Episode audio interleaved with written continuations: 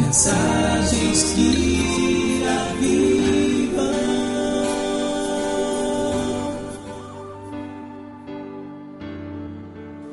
Amém. Vamos abrir nossa Bíblia aí. Segunda carta de Paulo a Timóteo. Segunda epístola de Paulo a Timóteo, capítulo 3. Você tem dificuldade para entender as Escrituras? Quando você lê, você consegue é, compreender o que você está lendo? A Bíblia não tem segredos, né? eu não posso dizer que eu vou ensinar o segredo de uma boa leitura bíblica, porque não é isso. Deus tem prazer em revelar. Isso não tá, é, não é uma sociedade secreta que a coisa fica escondida. Muito pelo contrário, Deus tem prazer em revelar as coisas que Ele quer para cada um de nós. Deus enviou Jesus, o Filho dele, para que Ele nos mostrasse o reino dos céus. Deus, sabendo que seria muito difícil para nós, seres humanos, entendermos o eterno, então ele enviou o próprio Filho, personificado, para trazer o reino dos céus até nós. E a palavra de Deus, ela é colocada de uma forma muito clara, muito é, particular para a nossa compreensão. Mas é, muitas pessoas falam para mim, pastor, como é que eu posso conhecer a Bíblia? Como é que eu posso entender melhor as Escrituras? Nós vamos ler dois versículos aqui que têm alguns princípios para uma boa compreensão das Escrituras. E eu gostaria de ensinar para você. Não são segredos, porque já estão revelados antes da fundação do século. Deus tem prazer em revelar essas coisas. De fato, Deus fez todas as coisas para que elas mesmas, né, nas coisas criadas, nós pudéssemos observar a majestade dele. Né? A Bíblia fala que é, ele se revela a nós em todas as coisas criadas, para a glória do nome dele. Então vamos ler aí, 2 Timóteo, capítulo 3, o verso 16 e o 17. 2 Timóteo, capítulo 3, 16 e o 17. Diz assim: Toda a Escritura é inspirada por Deus e útil para o ensino, para a repreensão, para a correção, para a educação na justiça, a fim de que o homem de Deus seja perfeito e perfeitamente habilitado para toda boa obra. Pai Santo, muito obrigado pela tua palavra, muito obrigado pelos hinos que acabamos de cantar aqui, Senhor, muito obrigado pelo teu espírito que está conosco e nós pedimos a Deus, em nome de Jesus, que o Senhor nos ajude a extrair do texto, Deus, tudo aquilo que o Senhor tem para cada um de nós, Deus. Que cada coração aqui seja um terreno fértil, Pai, para que ao encontrar-se com a semente aqui lançada, o Senhor possa dar frutos para a glória do Teu nome. Nós oramos em nome de Jesus. Amém. Queridos, não tem segredo para compreender a palavra de Deus. Mas existem princípios que nós precisamos observar. Esse texto aqui, Paulo está falando a um discípulo dele. Paulo está falando a uma pessoa em que Paulo está ensinando as Escrituras. Timóteo é como qualquer um de nós aqui. Era um jovem que estava procurando conhecer a vontade de Deus para a vida dele. Eu quero crer que você veio hoje aqui buscando a vontade de Deus, não só para a sua vida, mas para a sua família, para o seu futuro, para tudo que envolve a sua vida. Isso é Timóteo. Timóteo é o, o discípulo do apóstolo Paulo. E Paulo vai recomendar para ele da seguinte forma: olha, toda a escritura.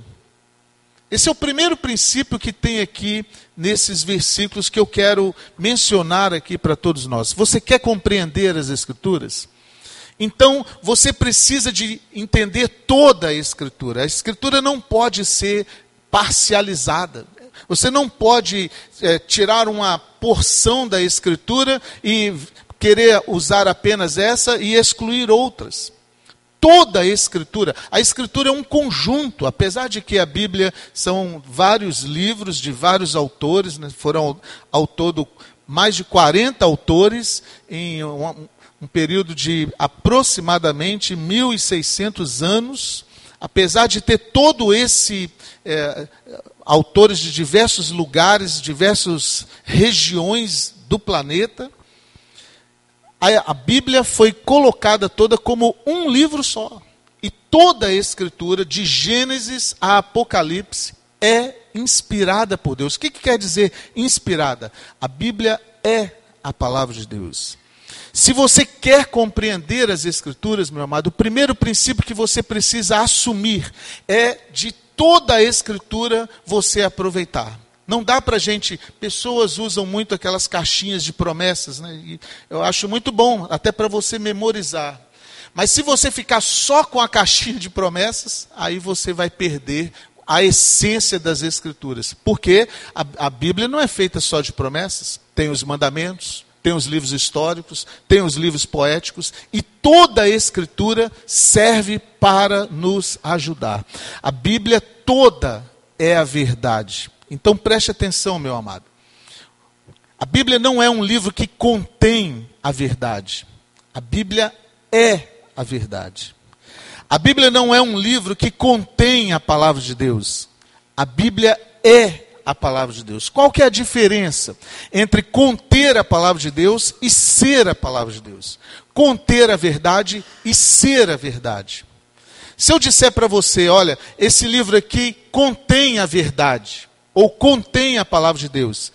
Então isso pré-indica de que há outro ou outros livros que também são verdades, ou que também são palavras de Deus. Com a Bíblia não é assim. A Bíblia é a palavra de Deus. Qualquer outra referência bibliográfica que você vai dizer assim, não, isso aqui é a palavra de Deus, isso aqui foi Deus que disse, tem que concordar com a Bíblia. Não existem verdades que é, são opostas e que são verdades ao mesmo tempo. Não existem duas verdades. Esse livro aqui é a verdade. Isso quer dizer que se você ouvir qualquer outro mestre, por mais inteligente que seja, por mais graduado que seja, por mais experimentado que seja, e as, as palavras dele forem tidas como verdadeiras, tem que concordar com este livro que está aqui. Se você assume esse princípio, meu amado, a Bíblia vai fazer toda a diferença para a sua vida. O grande problema de muitos intérpretes das Escrituras é que quer olhar as Escrituras segundo o pensamento de um outro intelectual, de um outro filósofo, de um outro historiador, e aí então ele já passa a não mais pegar a, a, impressão que a Bíblia está dizendo, ele começa a dizer o que a Bíblia está dizendo no pensamento daquele filósofo, daquele historiador. Aí não vai funcionar. Se você quer conhecer as Escrituras, então toda a Escritura é divinamente inspirada. A Bíblia é a palavra de Deus. Isso quer dizer que tudo o que Deus quis dizer a você, tudo o que Deus quis dizer à geração passada, à geração presente, à geração futura, está aqui. Não vai haver uma revelação nova, como alguns eh, já disseram que tinham. 1950, 1950 e poucos, um americano chegou dizendo que tinha tido uma revelação de Jesus Cristo para os santos dos últimos dias e chegou com um, uma, um outro livro que é usado paralelo às Escrituras por aquele grupo. Mas isso não é verdadeiro, amados. Toda a Escritura é divinamente inspirada. Isso que você tem aqui nas mãos. Aí alguém pode me dizer assim, mas pastor, como é que eu vou ter certeza que são só esses 66 livros aqui e não outro?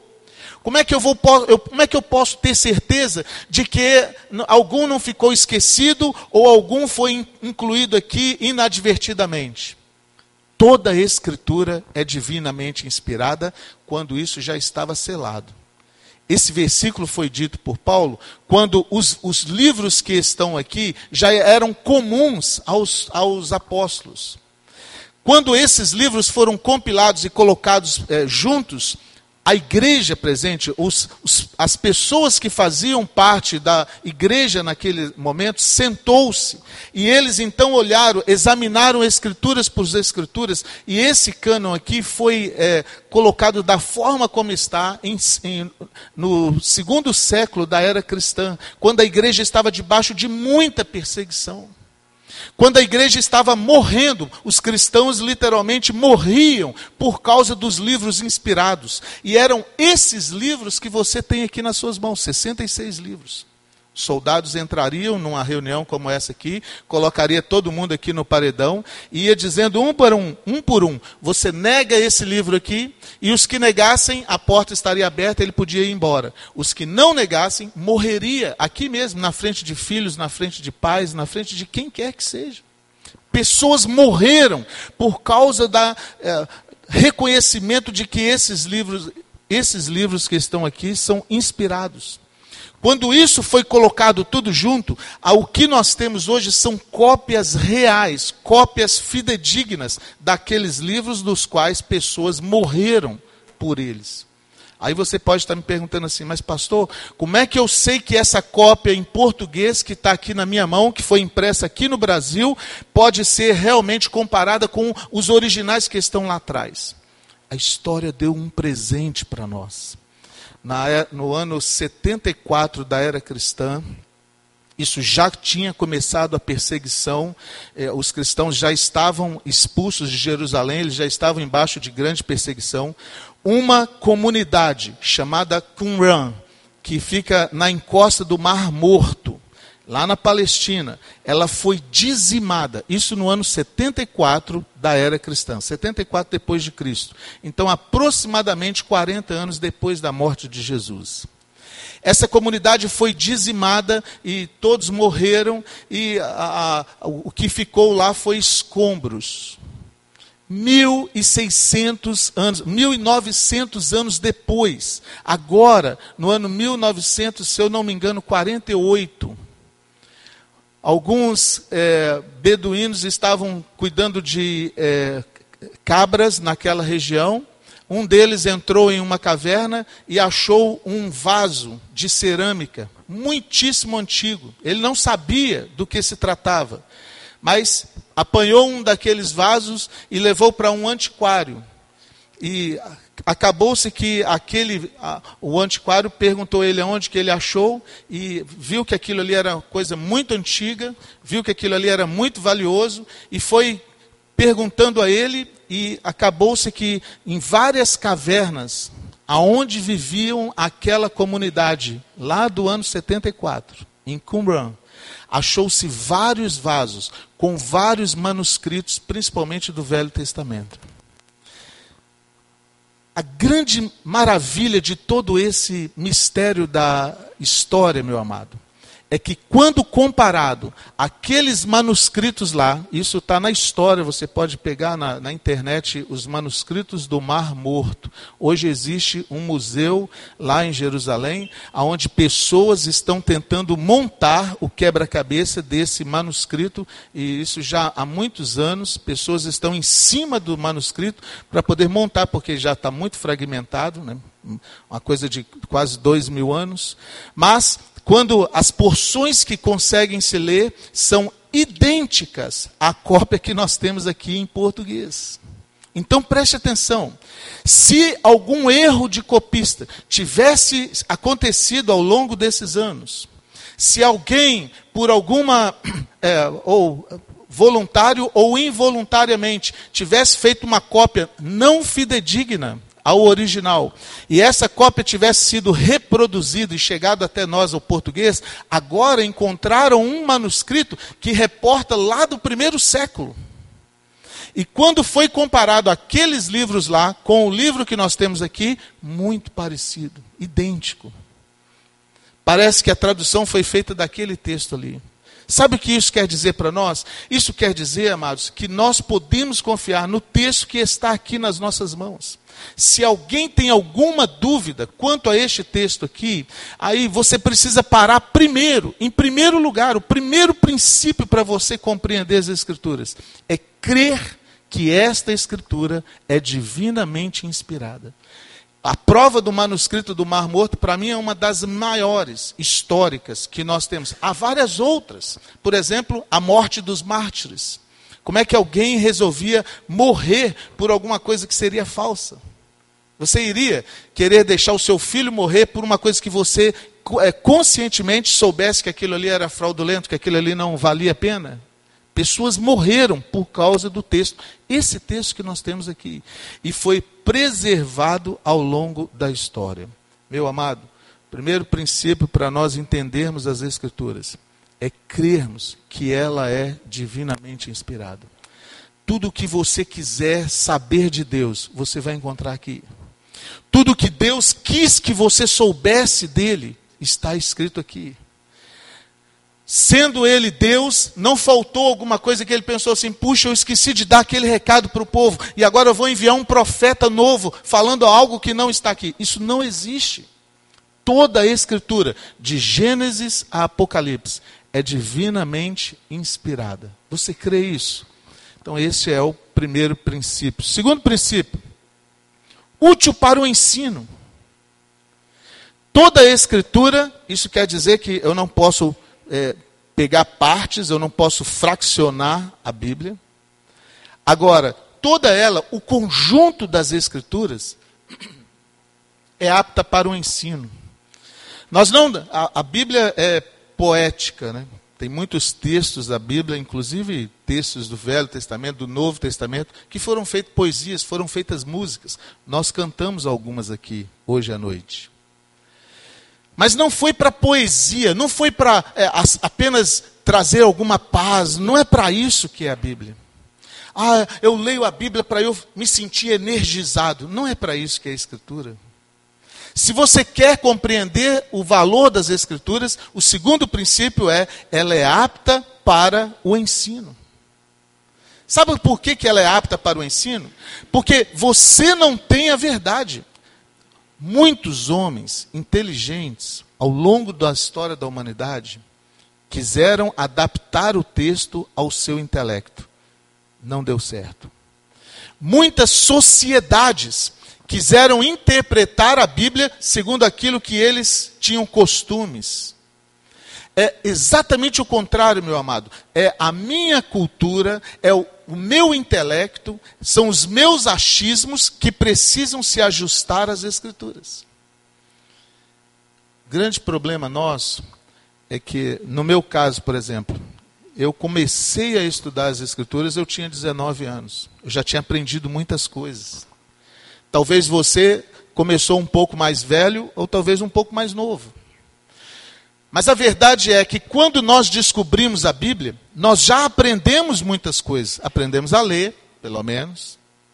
Já estudamos algumas coisas, já aprendemos um pouco da tabuada. Quando a, os nossos olhos se abrem para entender de que a Bíblia é divinamente inspirada, nós já aprendemos um pouco de filosofia, um pouco de exegese, um pouco de é, lógica, um pouco de falta de lógica também. E aí a gente vai para as Escrituras carregado de uma bagagem filosófica ou axiológica, cheio de algumas coisas que nós trazemos ao longo das nossas vidas, talvez é, recebidos dos nossos pais, talvez da cultura onde nós estamos inseridos, talvez da escola onde nós estamos estudando, dos cursos que nós fizemos, da profissão que nós temos, enfim, do meio em que nós vivemos. E aí, quando a gente vai para as Escrituras, a gente quer aprender as Escrituras baseado naquilo que a gente já sabe. Isso é um erro, não vai dar certo.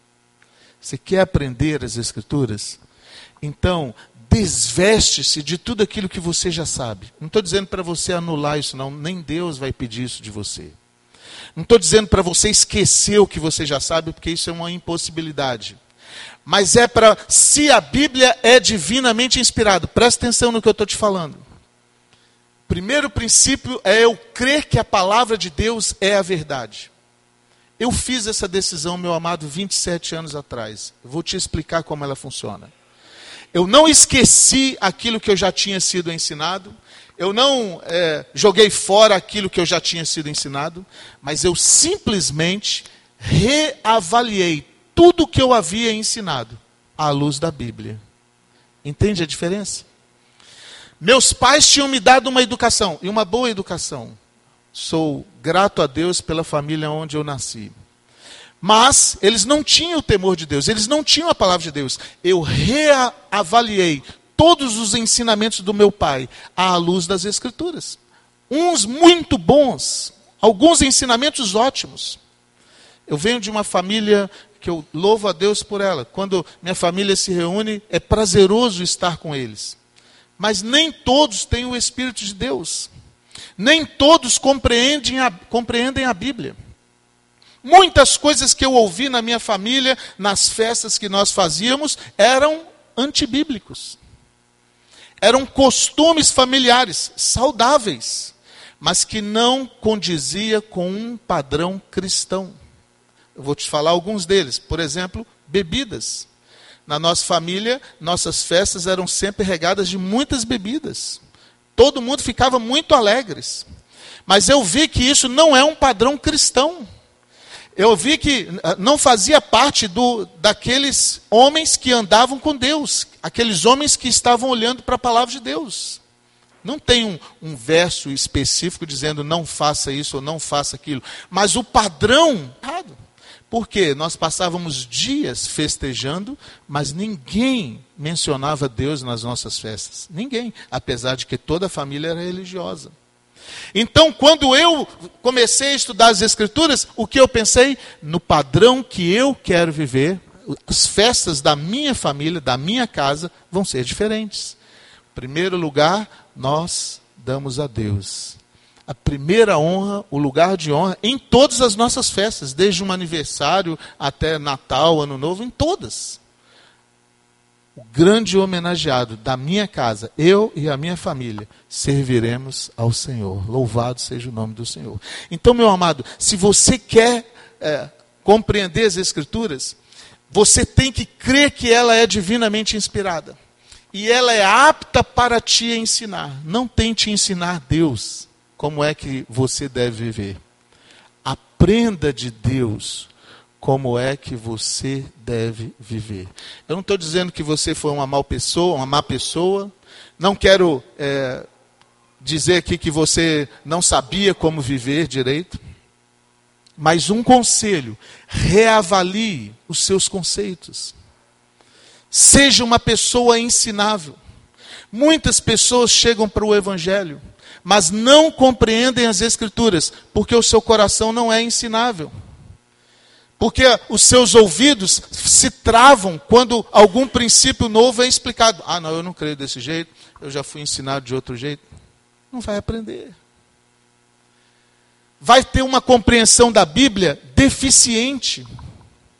Aí depois vai reclamar de que lê a Bíblia e não entende. Por quê? A Bíblia é apta para ensino. Isso de todos. Não vai haver ninguém que vai poder chegar um momento assim e dizer assim: não, agora eu já cheguei num padrão que eu não preciso mais ser ensinado. Agora eu sou o mestre dos mestres. Isso não existe. Se você quer aprender as Escrituras, a Escritura é inspirada e ela é apta para o ensino. Terceiro, para a correção e a educação na justiça. Tudo bem, pastor, ensinar tudo bem, Agora, eu não aceito ninguém dizer como é que eu tenho que fazer. Ué, como que você vai ser ensinado? Não, eu aprendo, mas eu tenho o meu jeito de fazer as coisas. Não é, é não tem é contraditório, meu amado. Se você quer realmente ser ensinado, então você precisa deixar-se corrigir. E ter uma educação segundo os princípios bíblicos. A nossa sociedade é uma sociedade corrompida. O meio aonde nós nascemos é corrompido. Se você quer aprender das Escrituras, então você precisa se educar pela palavra de Deus. Ah, não é a mesma coisa de ser ensinado? Absolutamente não. Porque você pode ser ensinado, você pode compreender as coisas, mas você não ser transformado pelo ensino que você tem. Quantas pessoas são é, agentes da lei, mas vivem fora da lei.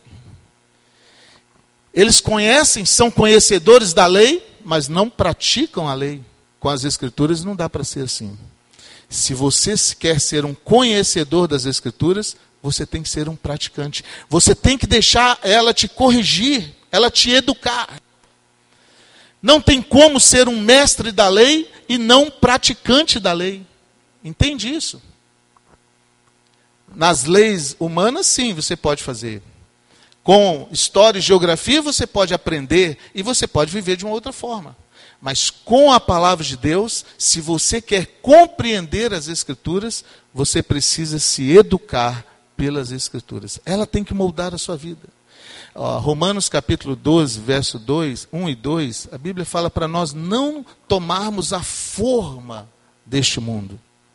Não é para nós nos moldarmos a este mundo, mas para nós nos moldarmos à palavra de Deus. É isso que é ser educado na justiça, no jeito de Deus ver as coisas. É quando eu aplico as Escrituras de tal maneira a minha vida que agora eu não vou me permitir fazer coisa alguma se não for exatamente aquilo que vem de Deus. Isso é se educar na palavra de Deus. Quantos cristãos, amados, neste exato momento, frequentando uma igreja, bons ouvintes das Escrituras, alguns até memorizaram textos bíblicos, mas se eu não estiver vivendo na, na luz que eu tenho, é trevas. Se eu não estiver praticando aquilo que eu estou professando, a minha religião é vã. A própria Bíblia diz assim: o que adianta o homem ganhar o mundo inteiro? Isso pode ser aplicado também em ganhar para as, a, a fé, em ganhar para Jesus. O que adianta eu ser um ótimo pregador e ganhar muitas pessoas para Jesus e perder a sua alma? Para eu entender as Escrituras, para eu ser um bom compreendedor das Escrituras, eu preciso ser ensinável, mas eu preciso ser educado na palavra de Deus. A palavra de Deus é que precisa moldar. Isso quer dizer, eu não vou permitir nenhum hábito, nenhuma atitude que não seja completamente ligada à palavra de Deus. Agora, esses são os princípios para entender. Qual é o propósito? Tudo bem, Deus já nos ensinou como eu devo aprender. Eu estava ouvindo hoje uma é, aula sobre hermenêutica. Hermenêutica é uma arte para você interpretar as escrituras, textos, né? mas principalmente as escrituras. E o homem estava falando sobre a hermenêutica baseado nas filosofias, em pelo menos três ramos da filosofia, é, é, pensamento humano. Muito boa a aula, é muito rica de, de entendimento. Mas a base para você entender tudo é só isso aqui, olha. Primeiro, crer que a Bíblia é a verdade. Segundo, é você ter uma mente ensinável. E depois você praticar aquilo que você foi ensinado. É só isso. É isso que Paulo está falando para Timóteo. Qual é o propósito de ler as Escrituras? Verso 17, olha. A fim de que o homem de Deus seja perfeito e perfeitamente habilitado para toda boa obra. Qual é o objetivo? Olha, se você quer compreender as Escrituras, então seja honesto com Deus, fala para Deus assim: Deus, eu quero aprender as Escrituras, para eu me aproximar-se da, da estatura do varão perfeito, que é Jesus. Qual é o propósito de nós compreendermos a palavra? É para nós termos uma oportunidade aqui na frente para pregar? Absolutamente não. Para eu disputar com meu irmão que eu conheço mais as escrituras do que ele? Absolutamente não. Qual é o objetivo para nós, para Deus revelar a nós a palavra dele? Para que todo homem de Deus seja perfeito e perfeitamente habilitado para toda boa obra. Meu amado, esse é o projeto de Deus para nós. Que sejamos perfeitos. Espera aí, pastor. Então nós vamos atingir uma impecabilidade? Então nós vamos ser uma pessoa realmente acima de todo e qualquer pecado? Esse é o alvo. Nós não somos pecadores que estamos lutando para ser santo. Esse é, o, esse é o erro que muitos cristãos cometem. Muitos cristãos acham que nós somos pecadores, que ficamos lutando para ser santos. O que a Bíblia está dizendo para nós é que se nós aprendermos as Escrituras, se nós crermos que ela é inspirada, se nós aprendermos que é para nos ensinar e para que nós andemos nela, o sangue de Jesus Cristo, o Filho de Deus, nos purifica de todo pecado. O que, que acontece quando o sangue de Jesus nos purifica de todo pecado? Perfeição, santidade. Por quanto tempo o homem vai conseguir ser santo? Depende dele. Se você aplicar as Escrituras em todas as suas decisões, você vai prolongar isso por muitos anos. Se você repensar cada atitude sua, esse é o alvo de Deus. É para isso que Ele quer nos revelar a palavra para que nós sejamos perfeitos e perfeitamente habilitados para toda boa obra. Você está habilitado para quê, meu amado? Tem muita gente cristã que é habilitado para medir força com o outro, para ganhar no grito, para tomar o que é do outro. Tem muito cristão que é bom para enganar o outro. Olha, ele nem ficou sabendo. Mas não é para isso que é o cristão. Tem muito cristão que usa a palavra de Deus para uma autopiedade, um ar de sobriedade. Não é para isso que é o cristão. Para que, que é o cristão? Para que, que Deus vai nos revelar a palavra dele? Para que sejamos perfeitos, homens de Deus, perfeitos e perfeitamente habilitados para toda boa obra. Deixa marcado aqui, abre comigo Efésios, capítulo 1. Um pouquinho atrás aí, Efésios, capítulo 1. Olha aqui o propósito para o qual nós fomos feitos. Começando do 3. Bendito o Deus e Pai de nosso Senhor Jesus Cristo, que nos tem abençoado com toda sorte de bênção espiritual nas regiões celestiais em Cristo. Assim como nos escolheu nele antes da fundação do mundo, para sermos o quê? Santos e irrepreensíveis perante ele e em amor nos predestinou para filhos, por meio de Jesus Cristo, segundo o beneplácito da sua vontade. Está vendo, meu amado? Antes da fundação do mundo, antes que o homem fosse feito, antes do pecado, você foi feito para ser santo e irrepreensível diante dele. Por que, que nós precisamos das Escrituras? Porque as Escrituras é divinamente inspirada para nos habilitar para a perfeição. É por isso que o homem que quer ser homem de Deus, a mulher que quer ser uma mulher de Deus, não dá para viver sem a Bíblia. É por isso que eu preciso ser honesto ao texto. É por isso que eu não posso deixar a filosofia me influenciar. Eu não posso deixar a teologia me influenciar. Eu não posso deixar a cultura me influenciar. É a Bíblia que é apta para me ensinar, para me corrigir, e para me fazer perfeito e perfeitamente habilitados para toda boa obra. Foi para isso que nós fomos feitos, amados. Muito mais ainda, ele nos elegeu em Cristo para a adoção de filhos. Olha, uma vez assumido isso, nós podemos declarar Abba Pai, que quer dizer paizinho. Para encerrar, você quer conhecer as Escrituras? Vamos ler João capítulo 7. Evangelho de João, capítulo 7.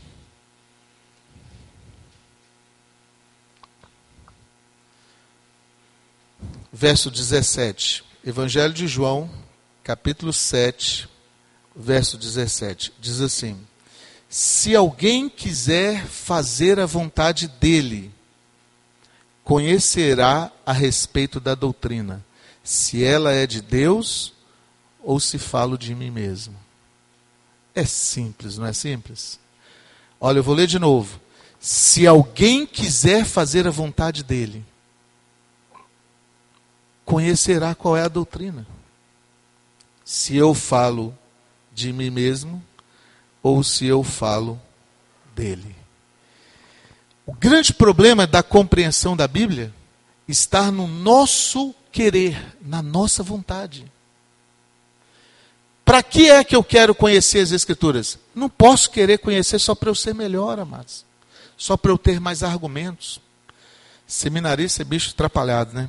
Tinha um seminarista, é, eu dava aula para ele, foi meu aluno. Um dia ele entrou num argumento com um outro seminarista. Só que ele era terceiranista e o outro era calouro. Tinha chegado naquele ano, primeiro anista. E o rapaz não estava entendendo o que ele estava falando e ele estava dando versos bíblicos, atrás de versos bíblicos, mas não estava convencendo. Ele estava simplesmente jogando Bíblia no outro. E o outro não compreendendo e falava que não compreendia, falava que não compreendia. De repente ele soltou essa. Ele falou assim: Você já leu a Bíblia toda quantas vezes? Ele falou assim: Não, eu estou começando agora, ainda não li. Não. Ah, então você não tem argumento para conversar comigo. Lê a Bíblia toda, depois você vem falar comigo. Não é para isso que nós lemos a Bíblia, amados. Para o que é que nós devemos ler a Bíblia? Se alguém quiser conhecer, se alguém quiser fazer a vontade dele, vai conhecer a doutrina. Você tem interesse, altamente interesse, em fazer a vontade de Deus? Você está honesto em querer fazer a vontade de Deus? Ele vai te revelar a doutrina. Agora, não queira conhecer as Escrituras para você arrumar argumentos para falar com este ou com aquele, para você arrumar argumentos para fazer isso ou fazer aquilo. Não é para isso que é a Bíblia. Quem quiser fazer a vontade dele, quem quiser ser perfeito e perfeitamente habilitado para toda boa obra, isso é fazer a vontade dele. Então vai conhecer a doutrina. Então vai poder dizer como ele usou Jeremias para falar, né? Clama a mim e responder-te-ei, e te mostrarei coisas grandes e ocultas que não sabes. Para compreender as Escrituras, eu preciso querer fazer a vontade dele. Os pais que estão aqui vão entender melhor o que eu vou dizer a você. Nós temos prazer, prazer em dar o melhor para os nossos filhos. Mas você gostaria de dar alguma coisa a alguém que toda hora que você dá joga fora? Você dá alguma coisa para a pessoa e a pessoa na sua frente pega e joga fora, ou não utiliza, ou não usa. Nem para o seu filho você vai fazer isso mais. Está desperdiçando. Agora, nós somos filhos Deus tem o maior prazer em nos dar. Ele fala: pede que Deus vai mandar o Espírito Santo a quem quer que seja. Mas para o que você está querendo? Se for para fazer a vontade dele, ele tem o maior prazer em te dar, meu amado. É prazer de Deus em nos revelar a doutrina. Para quê, pastor? Para que eu seja perfeito e perfeitamente habilitado para toda boa obra. Vamos orar, vamos ficar de pé. Feche seus olhos.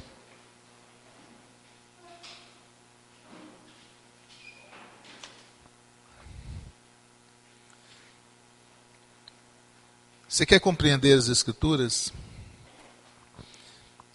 Você quer conhecer a vontade de Deus? Você veio aqui por causa da vontade de Deus? Você está honesto em querer conhecer a vontade de Deus? Porque se você está querendo conhecer só para é, ampliar os seus conhecimentos, não vai dar. Se você está querendo conhecer só para certificar se o que você sabe é a verdade, não vai dar. Agora, se você estiver guardas abaixadas, resistências nulas, coração aberto, pode falar para Deus aí: Deus, eu quero conhecer a doutrina. Ensina-me a tua palavra. Fala como o salmista: a soma das tuas palavras são verdade, e todos os seus juízos igualmente justos. Olha que maravilha, amados. É assim que nós devemos encarar as Escrituras. Não cheio de coisas, cheio de, ah, eu vou usar isso aqui para o meu argumento. Não. As Escrituras é para te habilitar, para você ser perfeito e perfeitamente habilitado para toda boa obra, para que o mundo creia que Deus enviou o Filho dele, olhando para você, que o mundo possa ver Cristo. É assim que as Escrituras vai nos ensinar. Olhando para mim, o mundo possa crer que Jesus Cristo veio em carne para nos trazer o reino de Deus. Você quer isso? Então fala para Deus aí, Senhor, aqui está o meu coração, Senhor. Eu quero aprender da tua palavra em nome de Jesus. Vamos orar.